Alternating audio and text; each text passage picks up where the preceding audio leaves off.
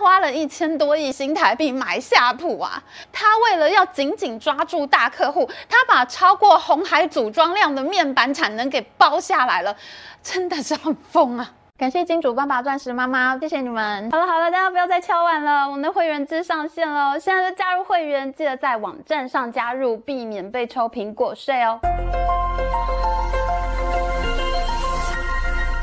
大家好，我是 Amy。二零二四年全球瞩目的台湾总统大选呢，终于有了一个结果。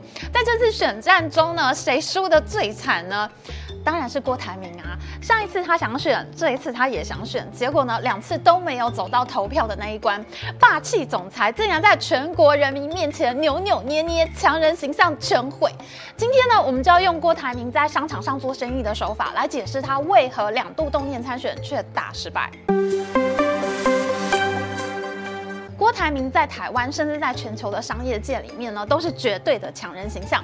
财经媒体非常喜欢讲红海是红海帝国，而算命先生呢也说郭台铭有帝王相。那红海集团他们在二零二三年的营收是六点一五兆新台币，台湾的中央政府加地方政府的税入只有三点七兆新台币，红海集团绝对可以说是富可敌国。过去郭台铭最豪气、最常上电视的新闻呢，就是红海尾牙抽股票的事情，年年都。都是观众最爱看的新闻呐、啊！鸿海尾牙的头奖呢，动辄一千万、两千万，甚至曾经上看六千万。尤其是有一年啊，有人提早离开尾牙现场，结果他抽到两千多万的头奖，却没有人来领啊！观众最喜欢看这种新闻了，红包天上掉下来砸死你，结果你却完美的避开了，这让平民呢都有一种幸灾乐祸的感觉。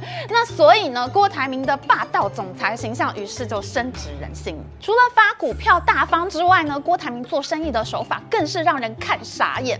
譬如说呢，他一开始做 PC 电脑的代工，他为了要拉住大客户，他就自己出资盖了群创光电来做面板。因为 PC 桌上型电脑嘛，都有一块一块的荧幕，他让你客户呢没得选择，你组装也要用我的，你的面板也要用我的。那因为群创光电它一开始的产量很小嘛，根本不够红海用，所以呢，郭台铭就。趁着金融海啸的时候，奇美电子撑不住了，他就大手笔并购了奇美电，然后呢，他还买下了另外一家叫做同宝光电的厂商，在二零一零年的时候三合一，他一下子就拿下了超过红海组装量的面板产能，让你客户呢没地方跑，你就只能用我红海而已。哇，这个做生意的霸气谁能有呢？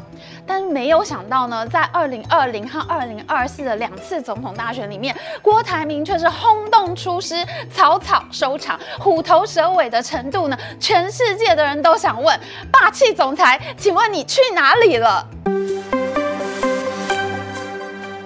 个选战过程呢，所有人的疑问就是郭台铭他到底要选还是不要选？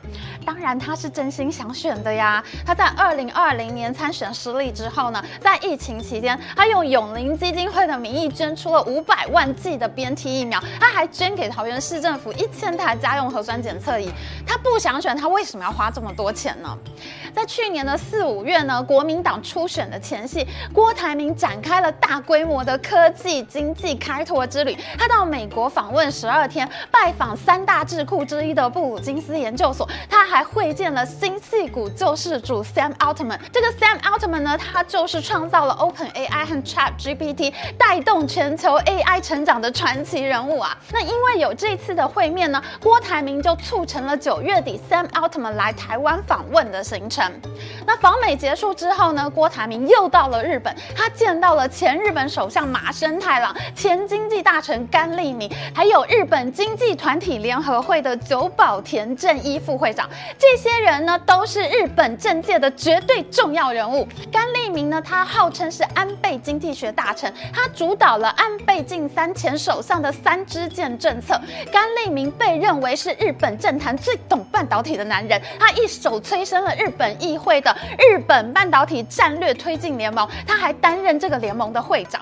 甘利明呢，他凝聚了国会的共识，大力推动台积电熊本厂的设厂补助，他对台湾释放了大量的善意。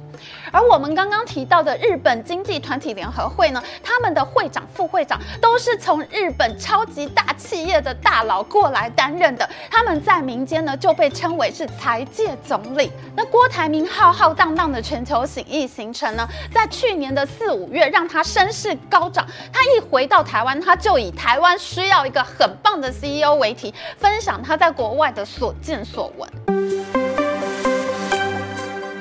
然而同时间，新北市长侯友谊呢，他还在扭扭捏捏。每次呢，被人家问到他要不要参选呢，侯友谊都会回答他会吼吼爱做代志。而民众党党主席柯文哲呢，他也是暧昧闪避，他还在寻找可以包牌寄生的人选。相形之下，郭台铭的经济开拓之旅真的是让他的支持度再创巅峰。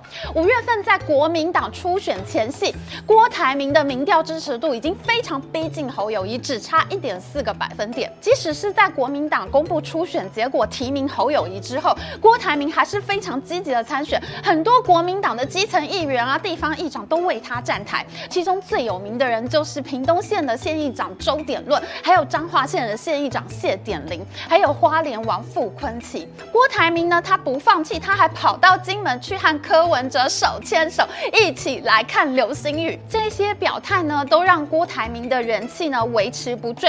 美丽岛电子报在七月中。开始做第一波总统大选民调的时候呢，当时国民党已经提名侯友宜两个月了，但是呢，郭台铭竟然还有百分之十五的支持度，只差侯友宜两个 percentage，根本就还在误差的范围。不过呢，这也是郭台铭最可惜的一段时间。他虽然持续奔走去金门参香迎城隍，他还去了高雄师范大学的毕业典礼致辞，但是呢，他在这段时间就迟迟没有明确的表态，到底你是要选还是不要选呢？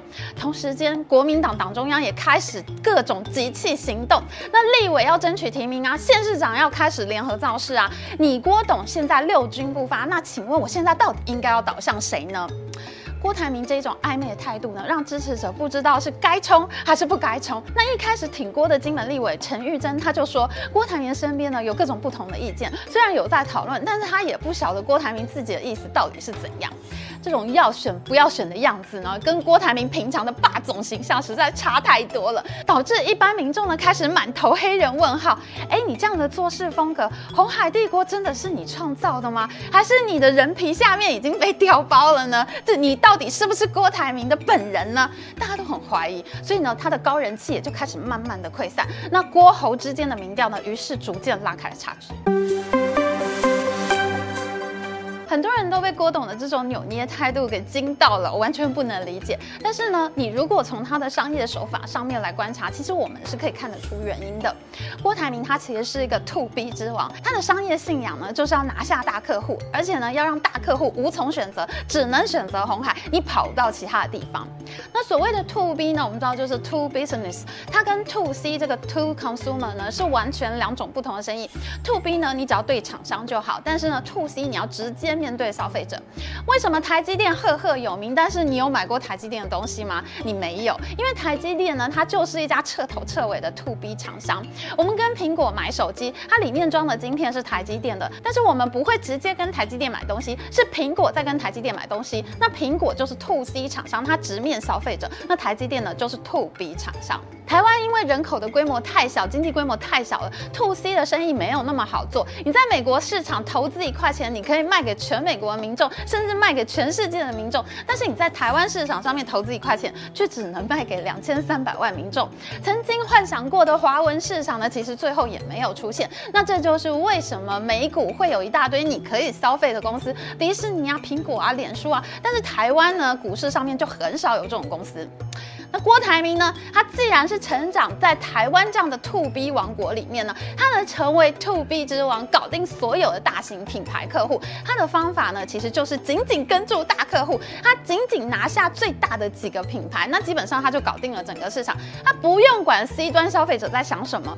譬如说呢，在以前 PC 的时代，红海最重要的客户就是 HP、Dell 还有 IBM 这一些大的电脑品牌。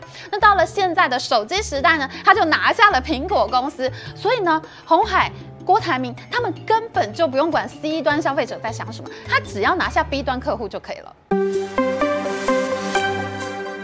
过去郭台铭抓紧这些大型客户的方式呢，是让外界感到非常震撼的。客户需要什么，他就去并购什么。我把客户需要的零组件厂都买下来，激烈的并购手段就成就了郭台铭帝国霸主的名声。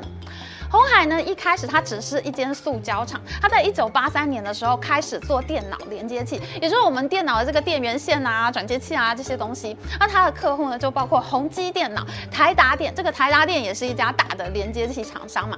还有呢，就是在做主机板的光宝科技。结果呢，个人电脑市场大爆发。郭台铭本来是做一个连接器的，他就发现，哎，这个生意很大哎，那所以呢，他的塑胶厂就跑去做电脑机壳了。那他还买了电镀。厂可以在机壳上面铺上金属，那它呢，就是为了要紧紧抓住这个 PC 的身影。